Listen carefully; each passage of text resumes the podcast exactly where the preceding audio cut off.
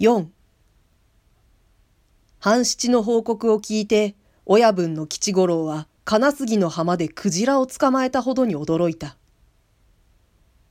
犬も歩けば棒に当たるというが、てめえもうろうろしているうちにどえらいことをしやがったな。まだ駆け出しだと思っていたら油断のならねえやつだ。いいいい。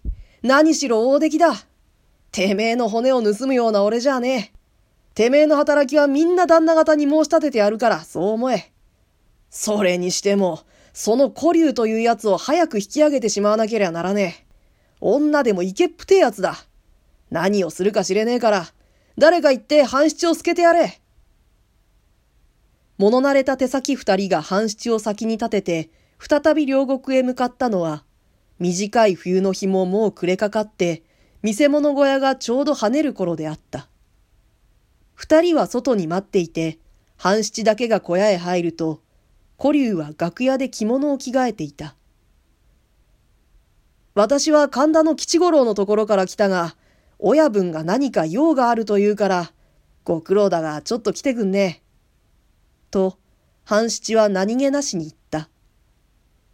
古竜の顔には暗い影が差した。しかし案外落ち着いた態度で寂しく笑った。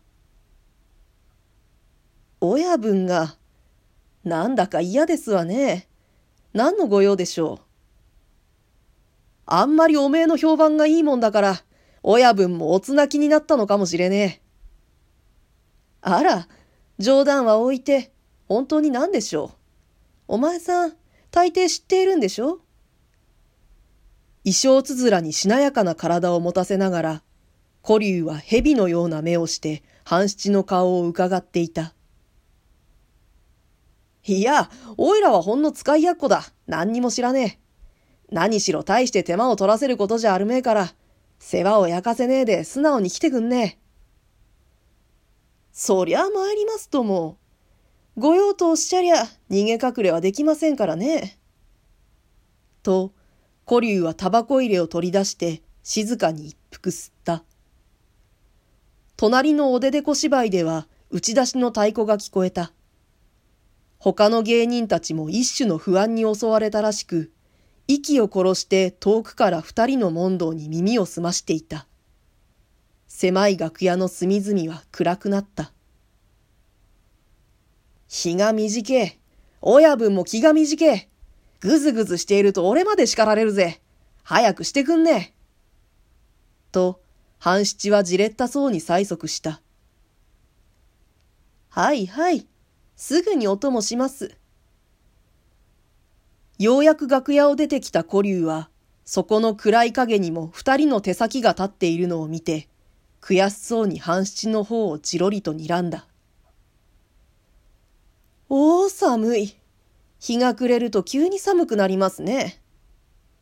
と、彼女は両袖をかき合わせた。だから早く行きねえよ。何の御用か存じませんが、もしじきに返していただけないと困りますから、うちへちょいと寄らしてくださるわけには参りますまいか？うちへ帰ったって金次はいねえぞ。と、半七は冷ややかに言った。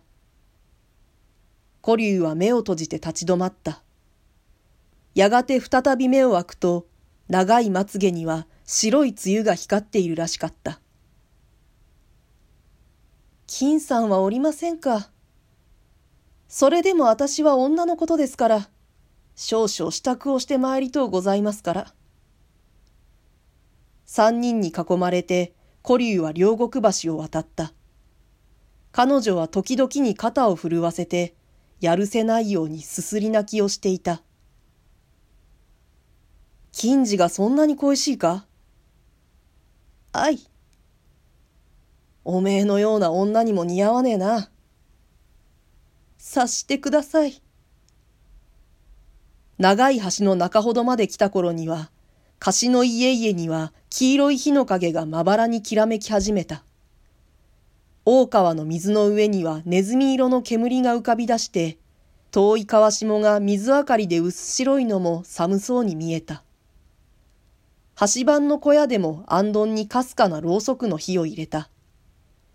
今夜の霜を予想するように、お船蔵の上をガンの群れが泣いて通った。もし私に悪いことでもあるとしたら、金さんはどうなるでしょうね。そりゃ当人の言い取り次第さ。古竜は黙って目を拭いていた。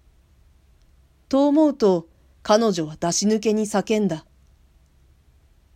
金さん、堪忍しておくれよ。そばにいる半七を力任せに突きのけて、古竜はツバメのように身を翻して駆け出した。さすがは軽業師だけに、その早技は目にも止まらないほどであった。彼女は欄干に手をかけたかと見る間もなく、体はもう真っ逆さまに大川の水底に飲まれていた。